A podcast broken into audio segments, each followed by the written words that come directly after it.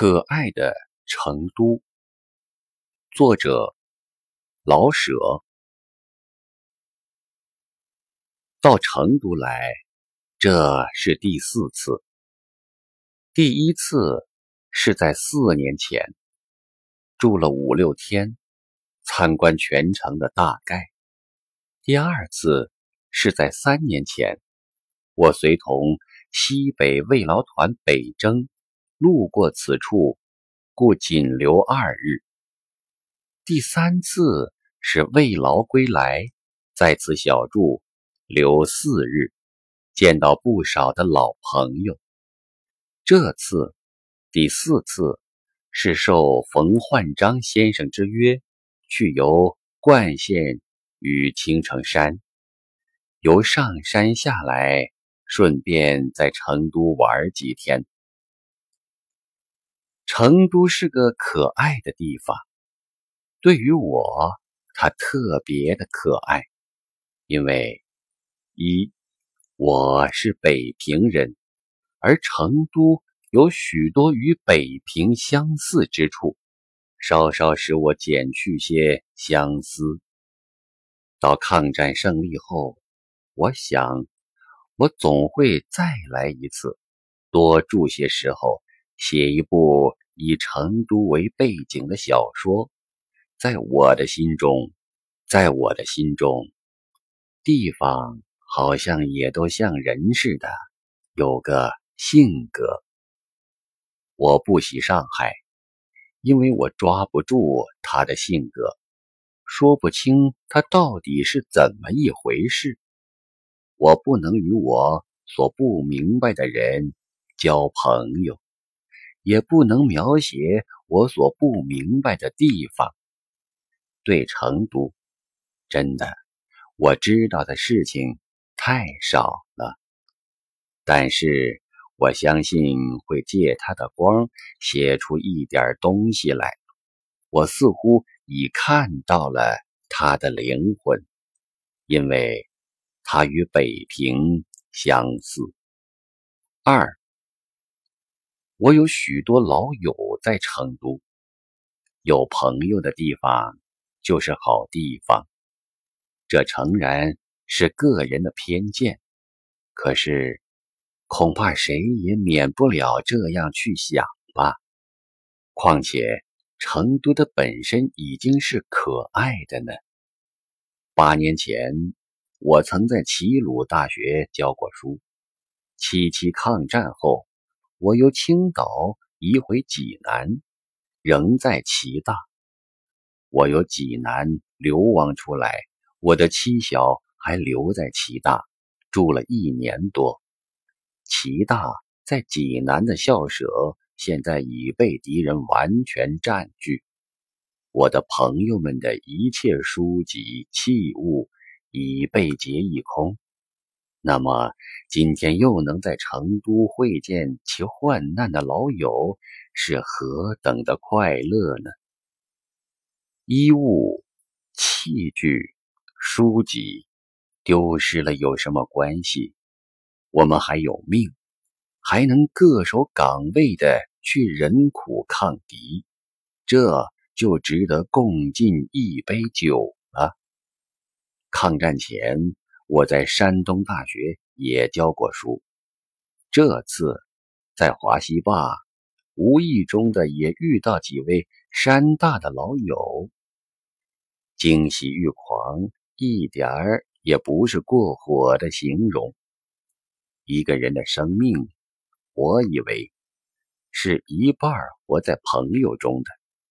假若这句话没有什么错误，我便不能不。因人及地的喜爱成都了啊！这里还有几十位文艺界的友人呢，与我的年纪差不多的，如郭子杰、叶圣陶、陈祥鹤、朱先生握手的时节，不知为何，不由得就彼此先看看头发。都有不少根白的了，比我年纪轻一点的呢。虽然头发不露痕迹，可是也显着消瘦。双髻瘦脸本是应该引起悲愁的事，但是为了抗战而受苦，为了气节而不肯折腰，瘦弱衰老不是很自然的结果吗？这真是悲喜俱来，另有一番滋味了。三，我爱成都，因为它有手有口。先说手，我不爱古玩。第一，因为不懂；第二，因为没有钱。我不爱洋玩意儿。第一，因为他们洋气十足；第二，因为没有美金。虽不爱古玩与洋东西。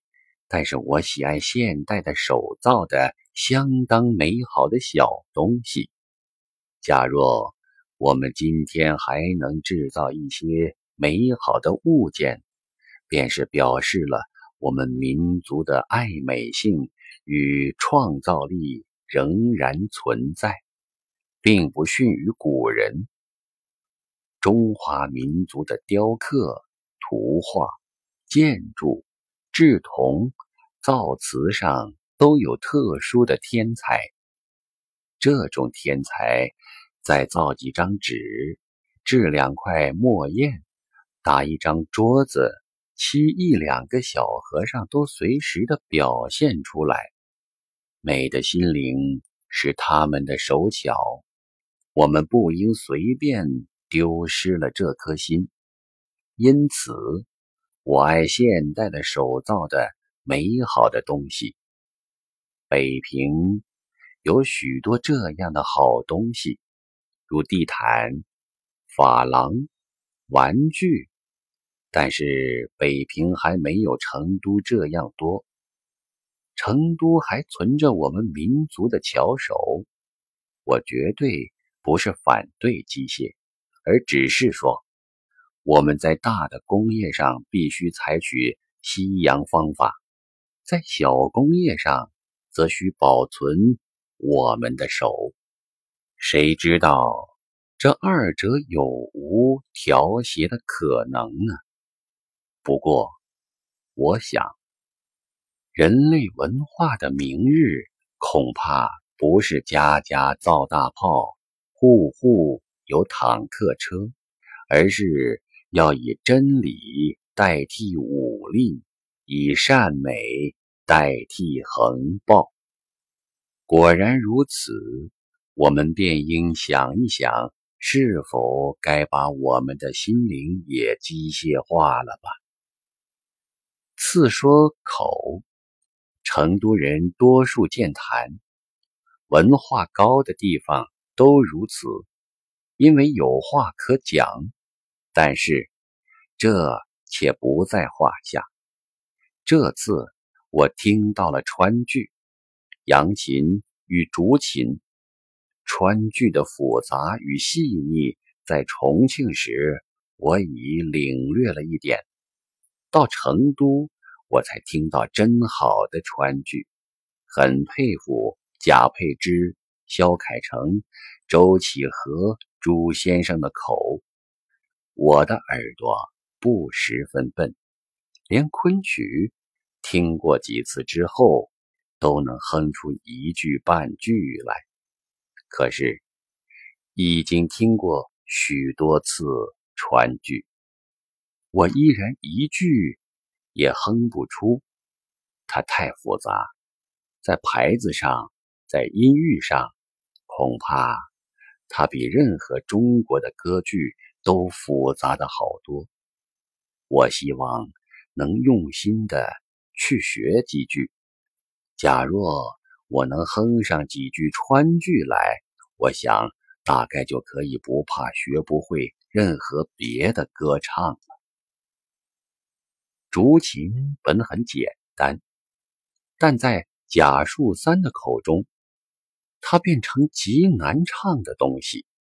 他不轻易。放过一个字去，他用气控制着情，他用意逼出放，他由细嗓转到粗嗓而没有痕迹。我很希望成都的口也和他的手一样，能保存下来。我们不应拒绝新的音乐，可也不应把旧的扫灭。恐怕新旧相通，才能产生新的而又是民族的东西来吧。还有许多话要说，但是。很怕越说越没有道理。前边所说的那一点，恐怕已经是糊涂话呀。且就这机会，谢谢侯宝章先生，给我在他的客室里安了行军床。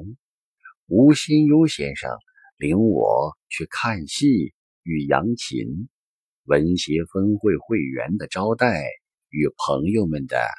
赏酒饭吃。